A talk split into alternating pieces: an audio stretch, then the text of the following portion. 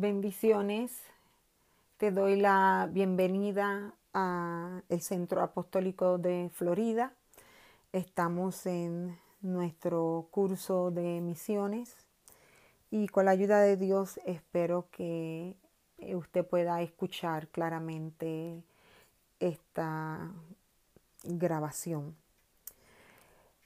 Padre, en esta tarde. Te doy gracias por permitirme compartir la palabra con todos los estudiantes que tú has traído a nuestro centro con la intención de capacitarse para esparcir el Evangelio. Así que ahora te pedimos conocimiento, ciencia, sabiduría, discernimiento, palabra, impartición del Espíritu, no solo para mí, para decir lo correcto y lo importante de un tema tan profundo como este y tan amplio que no tiene final como para el que lo va a estar escuchando. En el nombre de tu Hijo Jesucristo te doy las gracias, porque así confío que esta palabra eh, caerá en el, en el corazón correcto y dará el fruto al ciento por uno. Amén. Bueno, y esta que te habla es la apóstol Evelyn Terá. Y voy a comenzar eh, leyendo la escritura que se encuentra en Lucas. Eh, si usted alguna vez ha participado de las misiones o ha escuchado, esta es una escritura muy básica. Eh, Marcos, perdón, está en el Evangelio de Marcos, Marcos 16.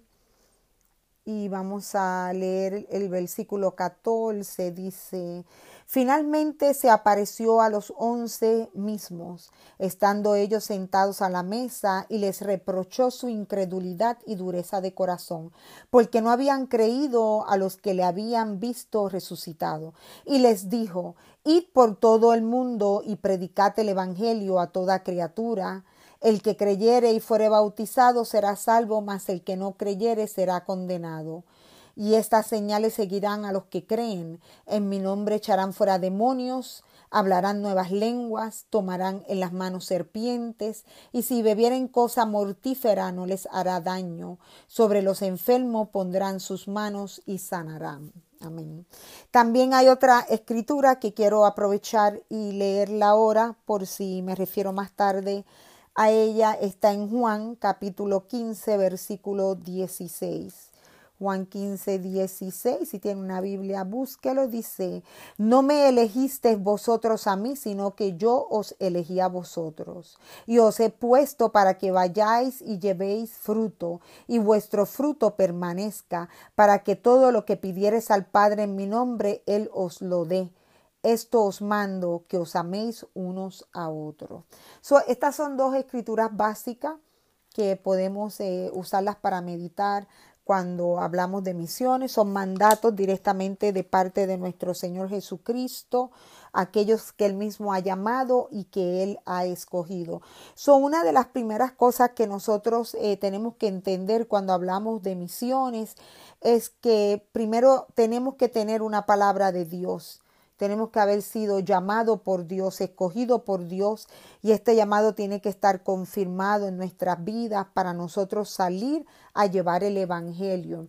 Y si decimos salir, quiere decir que eh, vamos a ir a otro lugar, ¿no? Vamos a avanzar de un lugar a otro.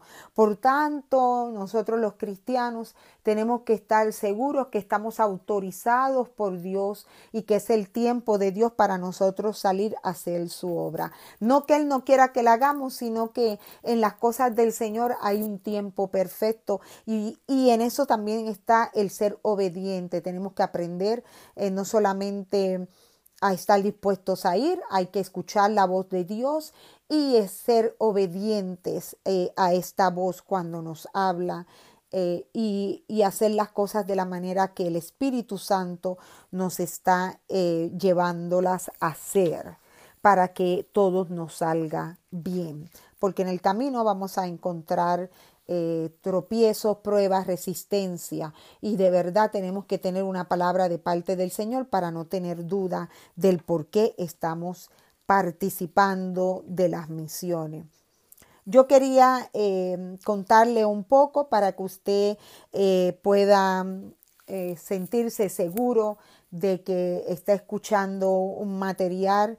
Eh, primero es un, un, material que no lo consigue en las tiendas, no lo consigue en su librería favorita. Este material no ha sido este, puesto para la venta, es un material personal, privado, después de haber estudiado y haber eh, salido al campo de las misiones en, en el 1992, desde el 1992. Eh, más o menos por seis años estuve trabajando el campo misionero con mi familia y aquí aprendimos muchas cosas. El Señor nos eh, mostró muchas cosas y aprendimos de esta. Una de las cosas que les puedo decir cuando hablamos de de las misiones que usted primero tiene que tener ese llamado, tiene que este llamado haber estado confirmado, es decir, usted tiene que tener esta palabra dentro de usted y así em, prepararse para esa dirección que Dios le está hablando. Por ejemplo, en mi caso, eh, a través de, de, estudios y de tener el deseo de llevar el Evangelio y de tener una palabra de Dios para ser apartados, para salir mi familia y yo nos dirigimos a la isla del Reino de Tonga, que está en el sur del Pacífico. Y recuerdo eh, bien que pasamos por un proceso de oración y también eh, recibimos la aprobación del liderato y el, acuerdo para que nosotros pudiéramos salir y comenzar a, hacer un trabajo pionero en, en, el área de las misiones en las islas del Pacífico.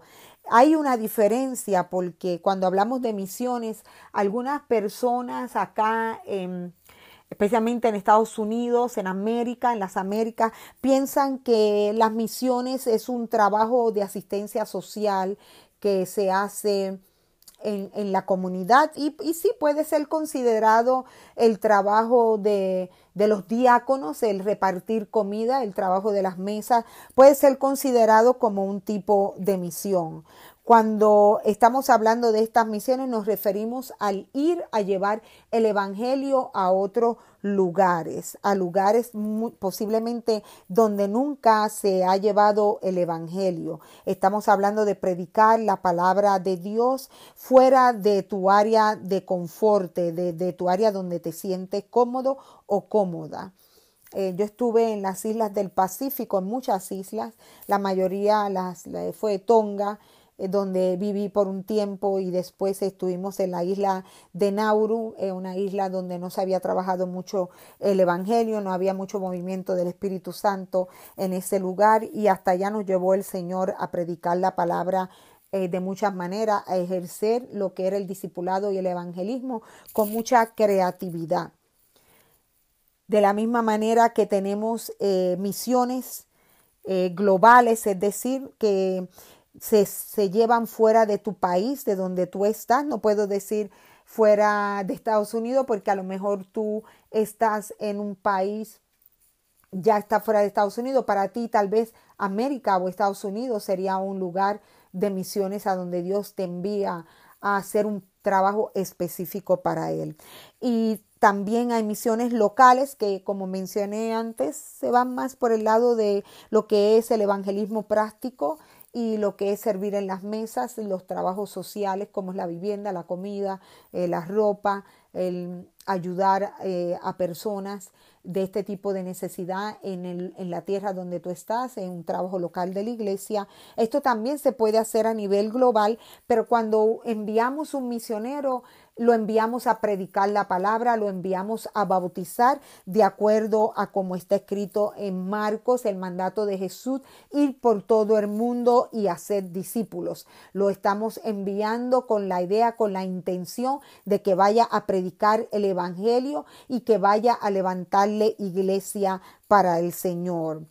Puedes usar alguno de estos eh, tal vez métodos eh, como dar comida, si se te permite en el país donde tú estés, eh, pero la, la idea es que no te vayas a desenfocar que ese no es tu trabajo primordial, sino el tuyo es como el de los apóstoles, eres enviado a predicar el, el, Evangelio y a bautizar en el nombre del Padre, del Hijo y del Espíritu Santo. Hay una área que dentro, eh, la idea principal dentro de las misiones eh, globales es alcanzar a los no alcanzados. Hay varias organizaciones a las que tú puedes eh, afiliarte, como lo es Operación Movilización, Juventud con una Misión, eh, Wycliffe Bible Translator. son organizaciones ya establecidas de muchos años con, con buen prestigio, buenas recomendaciones, donde si tienes el deseo de salir de parte del Señor, te sientes también eh, enviado, puedes asociarte, afiliarte con estas organizaciones, no tienes por qué salir solo. De hecho, no deberías de ir solo a las misiones porque ya todas estas organizaciones tienen unos planes de trabajo y tienen unas estrategias de las que tú te podrías eh, beneficiar a la hora de compartir el Evangelio. Entonces, yo quiero hablarle que una de las em, prioridades cuando hablamos de misiones globales, de llevar la palabra, es alcanzar a los no alcanzados, es decir, donde la palabra todavía no ha sido presentada o donde eh, la, hay un gran, una gran minoría de personas que no han escuchado el Evangelio de nuestro Señor Jesucristo o que tal vez participan de otra eh, religión y el cristianismo no es la religión primera de ese país. Entonces estos son países que los cristianos, aquellos que están en las misiones, están... Eh, están acercándose, son la meta, son la prioridad cuando hablamos de misiones, entre ellas lo que se conoce como la ventana 1040, que son los países que están en el norte de África, norte de Europa, eh, no, norte de África, norte de Asia, toda esa ventana de ahí, la mayoría de estos países son países eh, donde se practica el, el Islam. Y entonces eh, estas son áreas de, misiones para alcanzar a aquellas personas que nunca han escuchado el Evangelio y nunca han tenido la oportunidad de aceptar a Jesucristo como su Señor. Y hay unas estrategias para uno poder movilizarse. Hay eh, misiones que son locales y hay otras que son globales. Y dentro de esto hay también eh, el llamado del misionero, el llamado eh, cómo, tú recibes la palabra para salir. Hay cuatro tipos básicos de llamado a las misiones. Tenemos lo que es el llamado geográfico, que el misionero se siente eh, llamado a estar en un lugar específico, a moverse a un lugar específico y a trabajar con unos grupos étnicos específicos. También tenemos el llamado a ministerio. Hay misiones, hay personas que salen en misiones donde simplemente se sienten enviados por Dios a respaldar eh, ministerios, por ejemplo, como sean ministerios grandes de evangelismo o tal vez eh, iglesias, denominaciones específicas que están en lugares específicos y la persona siente que debe de ir a apoyar a estos ministerios, a estos, eh, a, estos em, ministros, eh, que ese es su trabajo, el estar ahí y el echar hacia adelante ya esa institución que está establecida. También hay eh, llamados a las misiones que tienen que ver con organizaciones como las que ya mencioné anteriormente, lo que es Wycliffe, eh, Juventud con una Misión o Operación Movilización. Este, estas son organizaciones grandes, establecidas ya por más de 50 años, y a lo mejor tú sientes eh, el llamado a ser parte de ese movimiento, de esa unción de Dios en ese grupo, en esa organización específica. También tenemos llamado a la gente. Hay personas que se sienten llamadas a, trabajar con una persona en particular eh, o tal vez a, grupos eh, eh, particulares como son los deambulantes de un país o los niños huérfanos o los ancianos.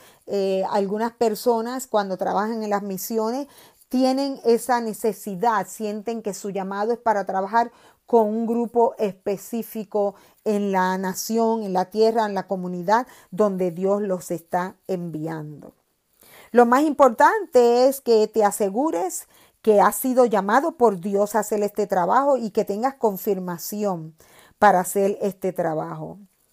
Eh, una de las cosas que tienes que hacer ya que ya recibiste tu llamado y ha sido confirmado eh, para salir, tienes que hacer todo lo posible para alcanzar esa meta que Dios ha puesto delante de ti. Y tienes que eh, hacer un tipo de búsqueda. No te puedes quedar ahí sentado mirando hacia las estrellas a ver eh, como si fueras Abraham, porque no eres Abraham.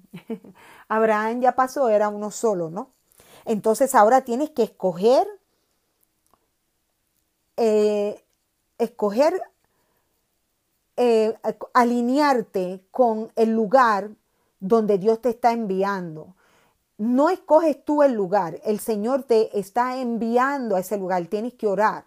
Entonces, de acuerdo al lugar donde Dios te está enviando, oras para que escojas sabiamente, para que puedas ver eh, la dirección de Dios en cuanto al plan que Él te está dando para tu viaje misionero. Tienes que informarte de las oportunidades que hay, debes de orar y puedes eh, contactar personas que ya están en, en, ese lugar. Por ejemplo, ustedes saben que yo he estado promocionando el pastor de Bangladesh que tiene una misión de niños. Él es de allá también y está trabajando con unos niños que son prácticamente muy pobres y tal vez eh, hasta algunos de ellos huérfanos. Entonces, eh, cuando él se comunica conmigo que estoy tan lejos en Estados Unidos, lo primero que yo le respondo a él, porque basado en mi experiencia de las misiones, eso es una misión, porque está lejos de mi alcance, lo que yo le recomiendo a él no es que me espere, no es que se siente esperarme, sino que busque organizaciones misioneras que ya están cerca de él, que están en el área, en su territorio, que Dios ya los ha enviado, los ha posicionado ahí, para que ellos le ayuden porque tal vez Dios no me llama para allá, Dios no me quiere allá, Dios no me está enviando para allá y porque Él me está llamando no quiere decir que yo tengo autoridad espiritual para salir de donde yo estoy y acercarme a donde Él está. Al contrario, podría yo meterme en un gran problema. Pero es muy normal que entonces dentro de mi conocimiento y mi experiencia yo le, le dirija a Él no a esperar por mí, sino a asociarse con otras instituciones establecidas allá que de seguro están dispuestos a ayudar. Yo espero que usted haga lo mismo también. No espere resolverle los problemas a todo el mundo y no crea que usted es el Cristo que está todo el mundo esperando. Eh, sea sabio entendido de la voluntad de Dios y deje que la misión crezca, que, que haya una, como dice la palabra del Señor, que nos amemos unos a otros, que nos reconozcamos eh, los unos a los otros el trabajo que estamos haciendo para Dios y que participemos y recomendemos a otros ministros en la obra del Señor. Entonces, ya eso es como introducción. Ahora, hay algo que, eh, unos pasos que quiero seguir antes de que eh, sigamos adelante. No voy a entrar en lo que son las, el trabajo pionero. Cuando digo trabajo pionero, es decir, que usted está en las misiones o usted va a salir para las misiones, pero usted va a hacer un trabajo que nunca nadie ha hecho antes. No hay nadie a quien escribir, no hay libros que leer, no hay nada de búsqueda donde usted pueda ver lo que otros han hecho cuando han llegado a ese lugar, a ese país, a esa tierra, sino que esto es algo completamente nuevo donde nadie ha entrado. Yo me imagino que estando ahora en estas alturas del 2020, no deberían de haber tantos lugares así.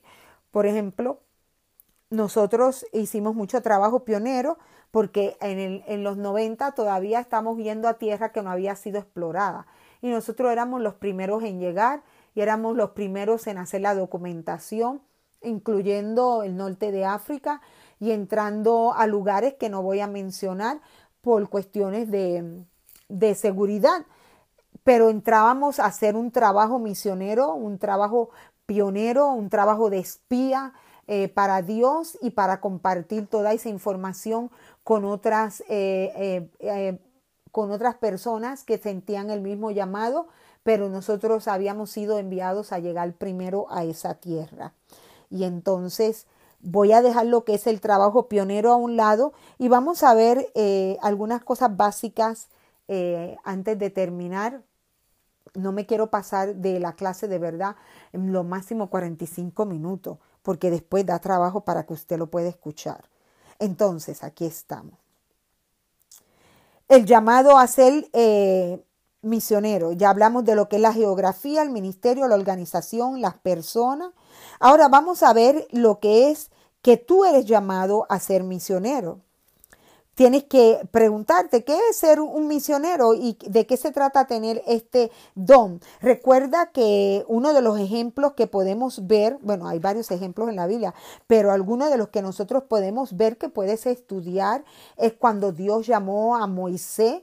lo sacó de donde él estaba pastoreando las ovejas y le dio instrucciones específicas para salir, a dónde ir y qué hacer con el pueblo que le estaba esperando. Tenemos el ejemplo de Josué, cómo Josué es enviado a tomar la autoridad de otro líder, el trabajo, la continuación de otro líder, en este caso Moisés saliendo, y a Josué ahora le tocaba el trabajo difícil de entrar el pueblo a la tierra prometida, porque era un hombre joven, era un hombre guerrero, era un hombre valiente y en base de esas características que él tenía en su temperamento, en su personalidad, fue escogido para entrar el pueblo de Israel a la tierra prometida. Luego tenemos a Pablo.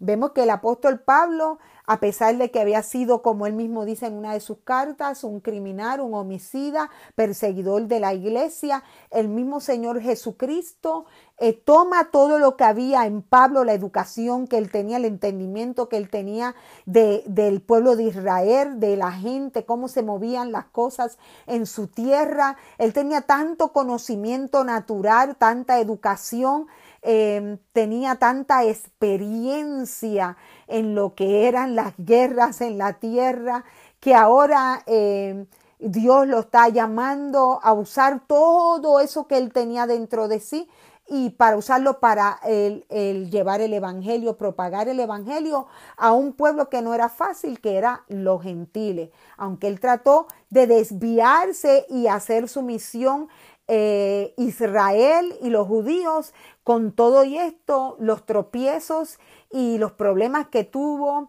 aún con los mismos líderes de la iglesia, empezando por Pedro, lo empujó y lo llevó a dedicarse verdaderamente a lo que Dios le había asignado, que era llevar el Evangelio a los gentiles, aquellos que no conocían del Mesías, del Señor Jesucristo y no conocían de la iglesia. Entonces ahí tú puedes estudiar, puedes sacar tiempo, estudiar estos personajes y ver que a todos ellos se les dio una dirección, un mandato, una palabra específica. No puedes decir que vas para las misiones y para dónde vas, no sé, y qué vas a hacer, no sé. Y si te sientes así, no estás listo para salir. Podrías dar un viaje misionero con tu iglesia para ver cómo les va, si te gusta, no te gusta, si el Señor confirma esa palabra eh, mientras tú vas de camino, tal vez te deja allá cuando llegues y no regresa, pero tal vez no.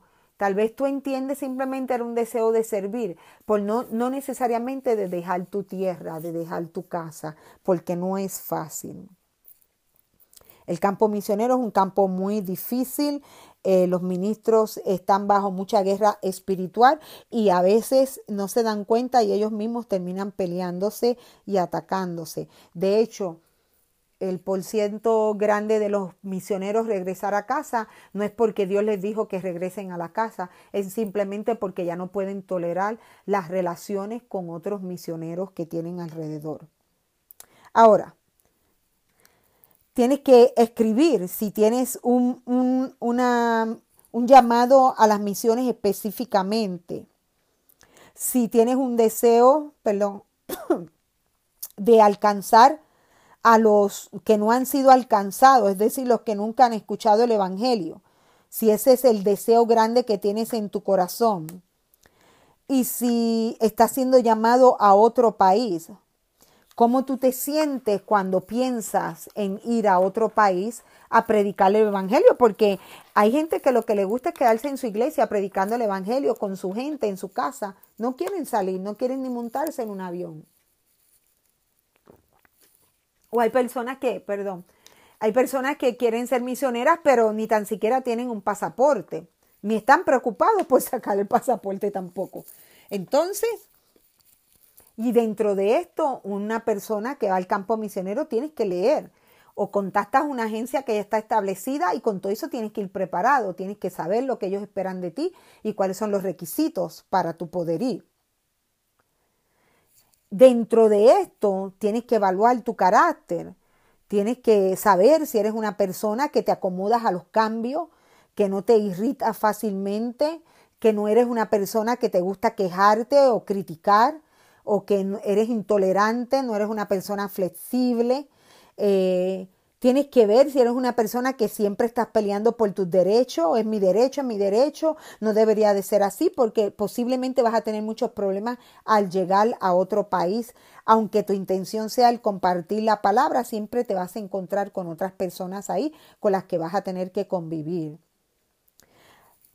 Evaluar también si eres una persona que, cómo te sientes cuando algo te falta si confías en Dios, si esperas, si disfrutas aprender el idioma, la cultura de otros lugares, porque si no te gusta ir a lugares nuevos, no te gusta aprender, siempre te gusta comer tu comida, no tratas comida nueva, siempre quieres vestirte de la manera como estás acostumbrado, eh, si siempre estás atado a posesiones materiales, quieres salir y llegar a los sitios con las mismas cosas y comodidades con las que estás en, tu tierra, en tu país, estas son cosas que debes de considerar porque tal vez no las tenga y esto sea un factor estresante eh, a tu llamado a servir en el lugar donde Dios te haya enviado.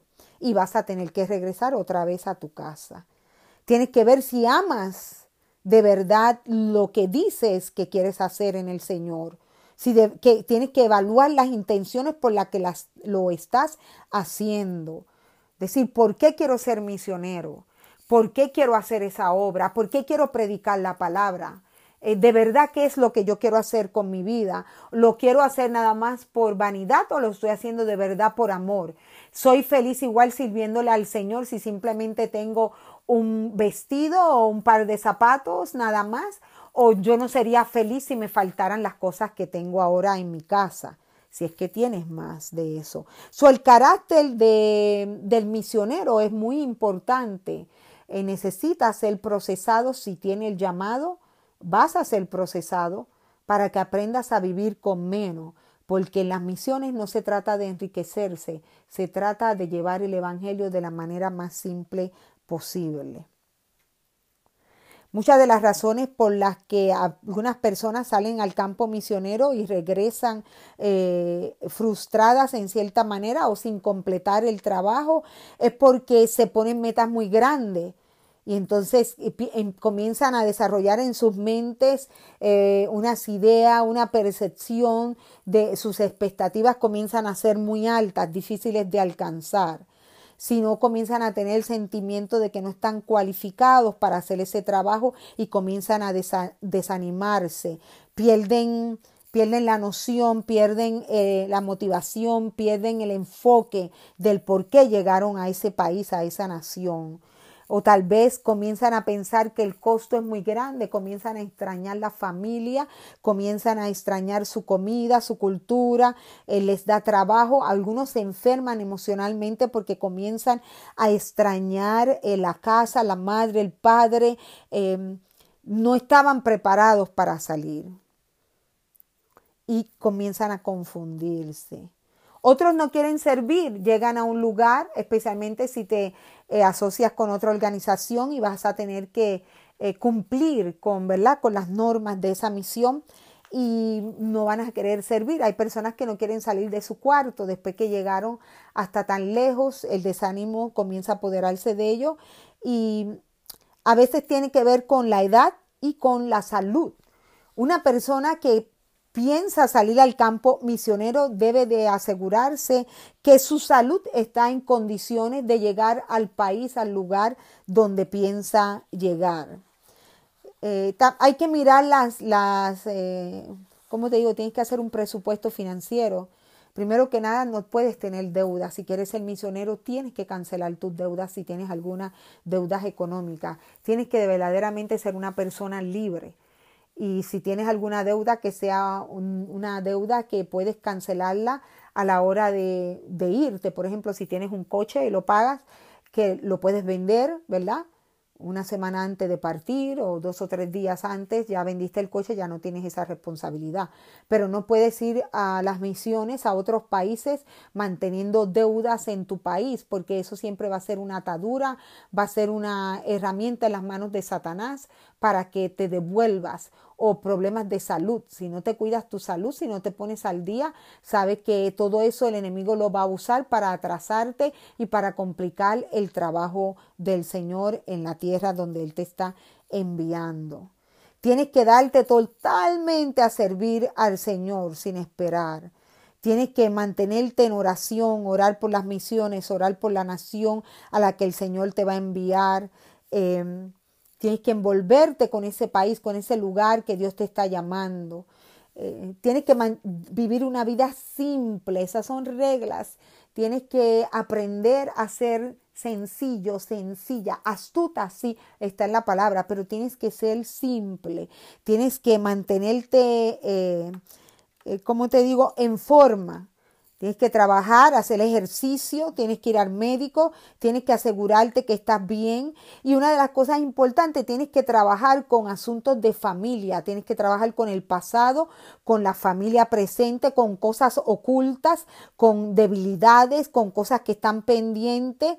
Eh, ¿Por qué? Todo esto se puede levantar y lo que acá en tu casa parece ser sin importancia cuando estás fuera y que vas a hacer la obra del Señor, todo eso sale a la luz, se vuelve algo mucho más grande, más fuerte, se convierte en fortalezas de Satanás para destruirte, para desacreditar tu testimonio y para enviarte de vuelta a tu casa.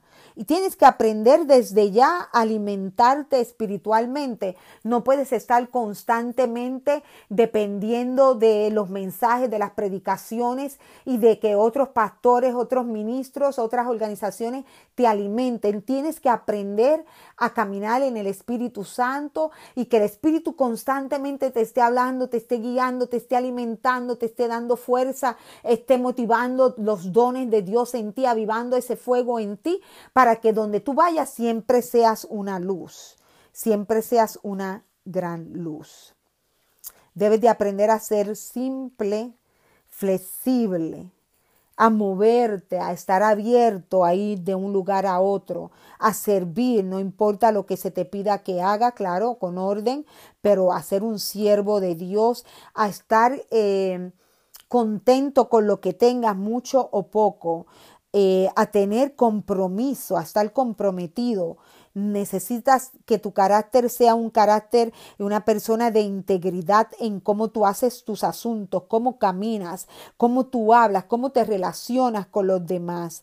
Eh, necesitas a veces ser creativo en cuanto a lo que vas a comer, a los ejercicios. O sea, tu vida va a cambiar una vez tú llegues al lugar, especialmente eh, si es un lugar donde nunca nadie ha ido o son personas, eh, vas a estar en una comunidad, un país que es muy pobre.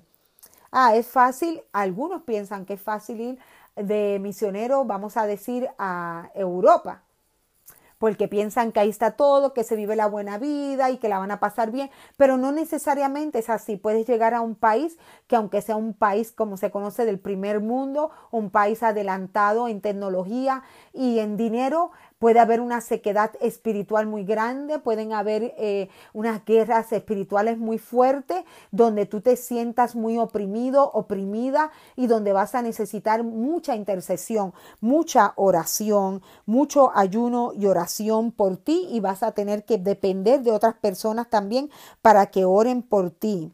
Eh, para que te mantengan en oración. Necesitas tener contacto con tu iglesia local. No puedes salir así como si fueras el llanero solitario o el zorro.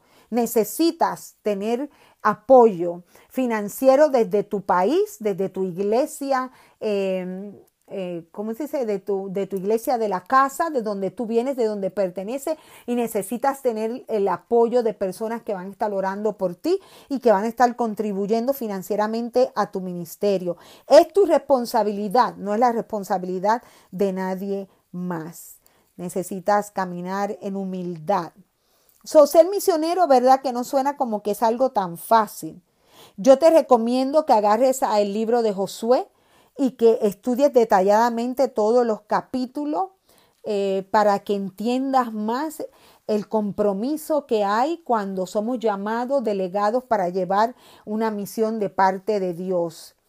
Las misiones son para salir. El Señor dice, go, ve, ve. Ve y lleva el Evangelio, ve, vayan y lleven el Evangelio y predíquelo y hagan discípulos eh, de toda criatura. Aunque estés haciendo misiones en tu tierra eh, natal, si es que estás ahí en la iglesia local, tienes que saber que no importa el tipo de ayuda social que estés prestando a la comunidad, tienes que discipular. De eso se tratan las misiones de nuestro Señor Jesucristo. Las misiones de la iglesia y de las organizaciones, eso es otra cosa, pero la misión, cuando se habla a través de la misión, del envío, de la comisión que Jesús le dio a la iglesia, se trata de hacer discípulos y de bautizarlos en el nombre del Padre, del Hijo y del Espíritu Santo. No te equivoques y que nadie te confunda, porque te podría sorprender que te des cuenta que al final el trabajo que hiciste estuvo bueno, pero se te olvidó discipular y bautizar en el nombre del Padre, del Hijo y del Espíritu Santo, como fue mandado por el mismo Jesús a la iglesia. Yo te felicito por haber escuchado este eh, audio de misiones. Eh, recuerda que hay organizaciones que ya están establecidas si tu corazón arde cuando tú escuchas esta palabra, yo te invito a que ores y que esperes en el Señor, que Él te confirme con qué organización o a qué lugar eh, debes de ir y cómo debes de llegar allá y que leas, que ores, que te prepares bien, que canceles tus cuentas financieras si tienes alguna, que veles por tu salud, que eh, hagas ejercicio, que te pongas en forma para que estés en la mejor condición cuando llegues al país que vas a llegar porque el enemigo te va a atacar. Yo recuerdo, a mí nunca me dio ataque de asma y cuando llegué al reino de Tonga, en el sur del Pacífico, cuando nos mudamos de la casa de los misioneros, eh, que vivíamos todos juntos en una propiedad y nos tocó vivir afuera, eh, recuerdo que me dio un ataque de asma esa noche, hasta un terremoto hubo pero me dio un ataque de asma muy fuerte. Yo pasé una noche desesperadamente, prácticamente sin aire en mis pulmones. No había médico, no había carro, eh, no había celulares, no había teléfono, no había nada, absolutamente nada. Simplemente tuve que pasar toda la noche intercediendo en el espíritu hasta que amaneció y mi esposo pudo ir caminando a buscar a alguien de la misión que tuviera un carro para que me llevara a ver el único doctor misionero que había en esa isla que venía de Nueva Zelanda. Y él se quedó eh, asombrado de que la respiración que yo tenía era como de una niña de cinco años, no podía respirar. Y lo primero que él me preguntó fue, ¿tú quieres estar aquí? Porque se dio cuenta que no era normal el, el, ataque de asma que yo tenía, era algo espiritual. Yo le dije, sí, yo, yo estoy bien, yo quiero estar, y era verdad pero había sido en la, misma mano del enemigo tratando de desanimarnos eh, para sacarnos de donde el Señor nos había puesto. Gracias a Dios pudimos terminar la obra que el Señor nos encomendó. Y así deseo que tú también la termines. Eh, lo que Dios te ha encomendado, que te esfuerces y seas muy valientes y que no te dejes desanimar. Busca ayuda cuando te sientas desanimado o desanimada. Busca un buen maestro, pastor, líder de la palabra que ore contigo. Yo te bendigo en el nombre del Padre, del Hijo, del Espíritu Santo. Gracias por estar en el Centro Apostólico de Florida. Y ya sabes que la semana que viene, no la semana, a finales de esta semana ya, la que viene, ya entramos con la historia de la iglesia. Dios te bendice. Bye bye. Bendiciones, te habla la apóstol Evelyn Terán del Centro Apostólico de Florida. Vamos a estar concluyendo con este estudio. Es la última parte de la serie de los estudios inductivos. Ya tocamos lo que es la observación. Eh, hemos interpretado el texto, ahora vamos a entrar a lo que es la aplicación, que es el último paso del estudio bíblico inductivo. Eh, la aplicación en verdad es la meta de todo estudio bíblico, porque al final eh, la escritura demanda una respuesta y demanda vidas cambiadas. Con la observación y la interpretación, como una infraestructura, nosotros eh, podemos estar listos para hacer ciertas preguntas que nos van a llevar a aplicar el texto de la manera correcta en el siglo presente en el que vivimos, en este caso el siglo XXI. Vamos a aprender las verdades básicas del libro o del pasaje. Eh, según eh, el estudio, el libro, el libro de preguntas de aplicación del libro de Josh McDowell, que es una guía para entender las escrituras. De aquí nosotros vamos a tomar prestado, vamos a aprender cómo nosotros podemos sacar y aplicar verdades globales del libro o del pasaje en específico. Así que lo primero que te voy a pedir es vas a necesitar eh, un, de hecho, un cuaderno cuando vayas a comenzar a hacer tus observaciones y tus eh, interpretaciones, pero en este caso para la aplicación necesitas eh, un lápiz, necesitas un papel, necesitas hacerte preguntas específicas. Tal vez esto te tome algún poco de tiempo y tal vez tenga que esperar en Dios para que Él te ayude a contestar las preguntas con ciencia y con sabiduría. Recuerda, este es el último paso del estudio inductivo, ya has observado, ya has interpretado y ahora vamos a entrar a cómo yo puedo aplicar toda esta historia, todo el, el trabajo de búsqueda que hice, cómo yo puedo usar todo esto y aplicarlo a mi vida, a mis necesidades hoy. Una de las cosas que debes de tener en cuenta es cuáles son las verdades básicas y sin límites del libro o del pasaje. Eh, debes de preguntarte cómo se aplican estas verdades o esta verdad a tu vida y debes de ser específico. Luego, en vista de esa lista que tú tengas de las verdades, del libro o de la verdad del libro, debes de eh, contestar la pregunta, ¿qué cambios debería de hacer en mi vida? para poder lograr eh, la verdad que está siendo presentada, que he descubierto en las sagradas escrituras y cómo pienso yo llevar a cabo estos cambios. Porque cuando uno va a aplicar la palabra de Dios, eso significa que hay cambios y tengo que saber cómo yo puedo aplicar estos cambios para que sean efectivos en mi vida. Debo de determinar las verdades básicas considerando la siguiente pregunta. Debo de examinar el texto lo que interpreté y preguntarme dónde está Dios animándome a través de este pasaje o de este, este libro que yo estoy leyendo. ¿Dónde está Dios señalándome que debo cambiar? Al leer, al interpretar, al observar, ¿dónde yo puedo ver que hay algo que me está hablando que yo debo de aplicar para hacer cambios en mi vida. Eh, si es un pasaje o un libro didáctico, entonces formular las siguientes preguntas. ¿Qué debo hacer? según lo que yo estoy interpretando. ¿Qué actitudes o acciones yo debo cambiar? ¿Será que estoy aprendiendo acerca de las relaciones con Dios? o con otras personas o con ambos? ¿Cuáles son las buenas nuevas para mí en esta lectura que yo estoy ejerciendo o que me estoy preparando para enseñar? Si el libro o el pasaje es una narrativa, es una historia, entonces debo de considerar algunas preguntas como tales. ¿Con qué carácter de la historia me estoy identificando? que puedo aprender acerca de la vida de este personaje en particular. ¿Cuáles eran las respuestas de Dios dentro de la historia o al personaje en cuestión?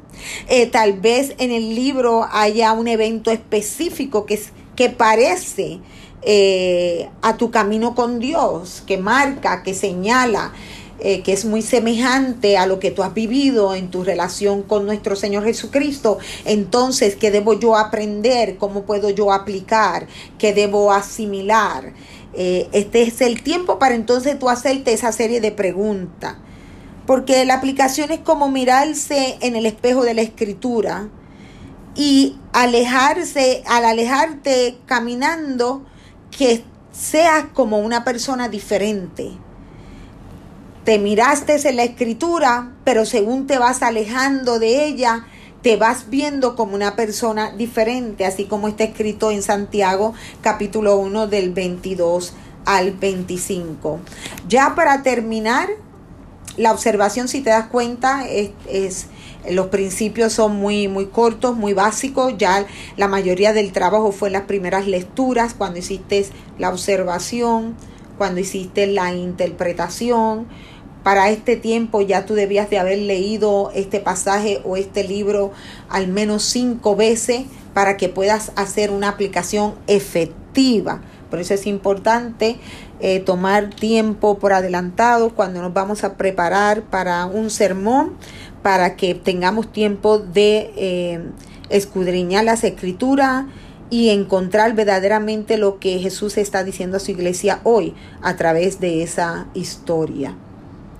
De acuerdo con el libro de Josh McDowell, ah, él también recomienda que hay que tener cuidado con algunas trampas que hay en la aplicación no confundas la interpretación con la aplicación. Tienes que tener mucho cuidado, los, dos pasos son completamente diferentes. Y también hay que tener cuidado de no tener una respuesta emocional a una verdad bíblica. Y el que no pongamos en acción esa verdad. Tenemos que tener cuidado que no descubramos verdades en la palabra de Dios y que fallemos al no poner en acción las cosas que tenemos que hacer para provocar cambios en nuestra vida o en la vida de los demás. Y tal vez aparezca un poco de frustración si no ves cambios rápidos en tu vida, pero en el Señor lo importante es permanecer y ser consistente aplicando la verdad de la palabra escrita de nuestro Dios, que fue eh, inspirada por el Espíritu Santo.